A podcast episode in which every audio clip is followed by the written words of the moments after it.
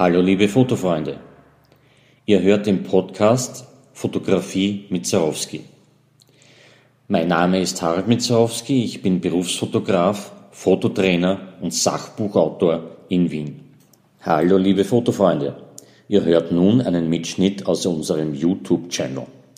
Unter Harald Mitzarowski findet ihr dort fast 200 Erklärvideos zum Thema Fotografie und ständig werden es mehr.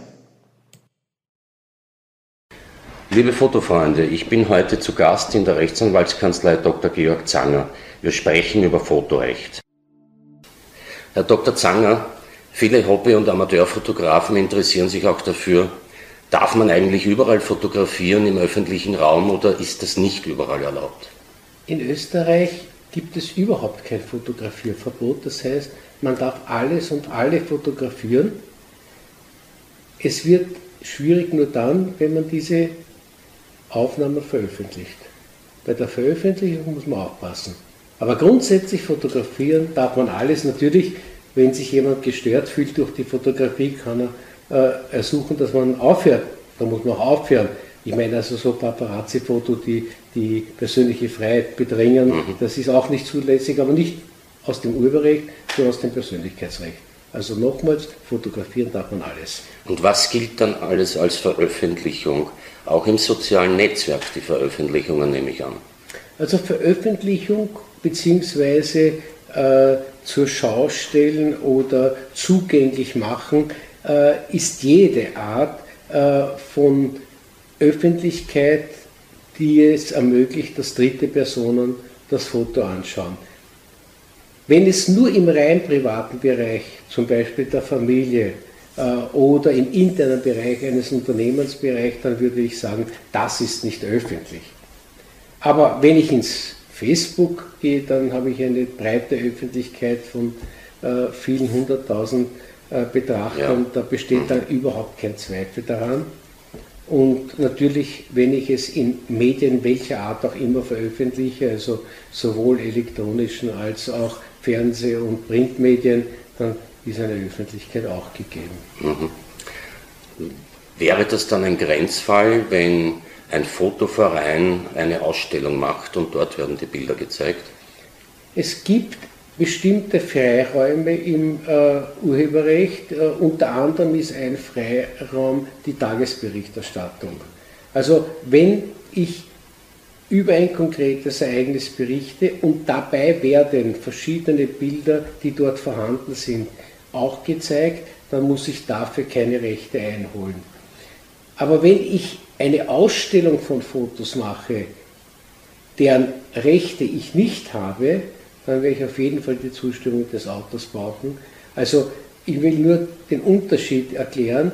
Im einen Fall komme ich zu einem Interview von einer Persönlichkeit, wie jetzt hier in der Kanzlei, und dann hängen Bilder an der Wand äh, und im Rahmen der Tagesberichterstattung äh, kann man das veröffentlichen und da besteht kein Problem. Würde man das in einem Jahr veröffentlichen, dann wäre auch die Wiedergabe dieser äh, Bildwerke oder sonstigen Kunstwerke genehmigungspflichtig. Ganz was anderes ist es, wenn ich eine Ausstellung mache. Dann muss ich natürlich davon ausgehen, dass das Ausstellen ein Öffentlichmachen ist. Und da brauche ich natürlich auch die Rechte des Autors. Mhm. Mhm. Kommen wir zur Personenfotografie. Ist es erlaubt, als Fotograf jeden Menschen abzubilden? Es ist erlaubt, jeden Menschen abzubilden sofern ich nicht in seiner Privatsphäre eine Unruhe schaffe. Äh, und wenn er nicht will, dass man ihn fotografiert, wird man das auch akzeptieren müssen. Bei der Verwertung gibt es Einschränkungen und die sind in Österreich nur umschrieben. Das heißt, wenn die Interessen des Betroffenen äh, beeinträchtigt werden, dann ist es verboten zu veröffentlichen. Das heißt, um es ganz anders zu sagen, sofern man nichts Unwahres berichtet, sofern man nur etwas wiedergibt, was sich tatsächlich abgespielt hat, wird man nicht belangt werden können. Wenn man natürlich einen Star, eine Person verfolgt und dann in eigentlich all jenen Bereichen aufnimmt, die von dieser Person nicht als zu veröffentlichen gewählt wird, Dann sprechen wir von diesen Paparazzi und das ist eine Einschränkung der persönlichen Freiheit erstens. Zweitens aber auch äh, ein Verbot, solche Fotos dann zu veröffentlichen, weil man dadurch in das Leben eingreift und sozusagen den privaten Bereich, der geschützt ist, äh, sozusagen der Öffentlichkeit öffnet und das muss man sich nicht gefallen lassen. Ein anderes Problem entsteht dann, wenn ich diese Fotografien kommerziell verwerte. Also zu Werbezwecken irgendjemand, den man aufgenommen hat, zu verwenden, ist sicherlich untersagt. Und äh, ganz teuer wird es, wenn man äh, als Testimonials bekannte Persönlichkeiten wählt, weil äh, dann muss man äh, nach Maßgabe deren mhm. täglichen Tarif äh, die entsprechenden ja. Entschädigungsbeträge zahlen. Mhm. Äh, ein Beispiel, wäre es erlaubt, im öffentlichen Raum zum Beispiel ein Hilfsmittel wie einen Leiter zu verwenden, um in einen privaten Garten hinein zu fotografieren? Also wenn ich in den privaten Garten hinein fotografiere, werde ich die familiäre, äh, die intime Beziehung des Betroffenen äh, beeinträchtigen. Hier greife ich in einen Raum hinein, der mir von dieser Person nicht zur Verfügung steht und das wird auf jeden Fall verboten sein. Mhm. Kommen wir zum Urheberrecht. Ist jedes Foto schutzbedürftig? Das heißt, wenn nur geknipst wird und es ist kein kreativer Anspruch, kein künstlerischer Anspruch, äh, keine besondere Technik, ist dieses Foto trotzdem urheberrechtlich geschützt?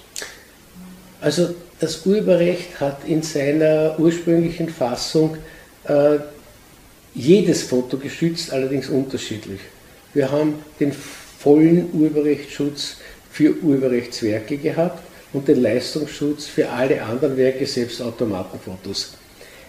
Der Punkt ist der, dass die Judikatur mit zunehmender technischer Ausstattung von Kameras äh, den Unterschied nicht mehr finden konnte und dazu übergegangen ist, dass praktisch alle Fotos als Urheberrechtswerke Schutz genießen und die geringste Form der äh, Persönlichkeit, die durch das Foto äh, fließt, genügt schon, um es aus äh, dem äh, früheren, sagen wir, schlichten Foto herauszuheben. Und sei es auch nur, dass man einen bestimmten Lichteinfall berücksichtigt hat, sei es, dass man eine bestimmte Kleidung gewählt hat, sei es, dass man ein bestimmtes Objektiv gewählt hat, ohne dass man bestimmte Eindrücke nicht bekommen könnte. Ich glaube, der Unterschied ist praktisch weggefallen. Wobei, das möchte ich auch sagen, der Unterschied ist ja auch in der Rechtsdurchsetzung sehr minimal. Der Unterschied ist der, ein schlichtes Foto genießt keinen äh, Bearbeitungsschutz. Äh, jedes Foto natürlich schon, äh, also ein Fotowerk. Äh, und darüber hinaus ist das angemessene Geld für ein Durchschnittsfoto anders als für ein äh, Kunstwerk. Allerdings muss man hier auch sagen, das ist auch verschwommen, weil heute ist jedes Journalistenfoto als Urheberrechtswerk geschützt, aber die Journalisten sind die, die am wenigsten für ihre Fotos bekommen. Mhm und daher auch im Fall der Verletzung nur sehr wenig verlangen können. Mhm. Kommen wir zur letzten Frage. Wie sieht das aus mit dem Kopierrecht? Das wird vor allem für Berufsfotografen von Relevanz sein. Was soll ein Fotograf machen, wenn er darauf kommt, dass seine Fotos ohne seine Erlaubnis veröffentlicht wurden? Aber nicht nur in Printmedien, sondern zum Beispiel auch in sozialen Netzwerken. Also wir sprechen hier gar nicht von Kopieren, weil Kopieren ist ja nur eine Form der Vervielfältigung. Nehmen wir den Begriff Vervielfältigung und jede Vervielfältigung ist ohne Zustimmung des Urhebers unzulässig. Daher auch, wenn es in Social Medias erfolgt, auch wenn es äh, sonst irgendwo erfolgt, in Zeitschriften, in Zeitungen und dergleichen. Das Urheberrecht sieht bestimmte Ausnahmen vor, zum Beispiel zum rein privaten äh, Bereich zu Hause kann ich mir so viele Gruppen herstellen, so viel ich will von einem Foto, wenn ich es nicht veröffentliche. Ich kann es auch für meine Familienfeiern äh, verwenden. Äh, wahrscheinlich wird es kein Problem sein, wenn ich mir solche Fotos auf meine Wand aufhänge, sofern ich dort nicht Partys feiere, die öffentlich sind. Mhm. Äh, und ansonsten kann man grundsätzlich sagen, dass jede Äh, Verwertung und Vervielfältigung ist ein Teil der Verwertung, also jede Verwertung ist ohne Zustimmung des Autors nicht möglich. Und äh, muss ja eines sagen, äh, im Zeitalter der Digitalisierung ist zwar einerseits die Vervielfältigung unbegrenzt möglich, aber andererseits auch das Auffinden der Vervielfältigungen, weil seitdem Google auch einen Google Picture Kanal eingerichtet hat und es gibt doch verfeinerte andere Suchmaschinen, äh, finde ich weltweit jede Vervielfältigung eines Sujets, das ich ja nur eingeben muss, wie ein Anfragewort äh, beim äh, Google-System. Und dann äh, dauert es ein paar Sekunden und ich habe eine unvorstellbare Anzahl von Vervielfältigungen. Ja die möglicherweise eben rechtswidrig geschehen sind. Und ich kann mich dann noch zur Wehr setzen und kann das auch glauben und das haben wir auch bereits in mehreren Fällen auch erfolgreich durchgeführt. Und äh, das kann zu erstaunlichen Ergebnissen für den Fotografen äh, führen, der dann äh, sehr, sehr viel äh, Geld an angemessenen Geld- und Schadenersatz äh, fordern kann und auch bekommt. Und wir haben ja dieses Thema, weil das so eine neue Zugangsform des Schutzes ist, zum Gegenstand äh, eines Seminars gemacht und werden das jetzt im April äh, selbst abhalten. Und ich denke, da kann man Details, wie man recherchiert, worauf man aufpassen muss bei der Recherche äh, und wie man dann zu seinem Geld kommt, äh, durchaus konkret ausführen. Ich würde mich sehr freuen, wenn sehr viele Leute das Seminar besuchen. Dankeschön, Herr Dr. Zanger. Sehr gerne. Sie hörten den Podcast Fotografie mit Zarowski. Schon bald kommt die nächste Folge.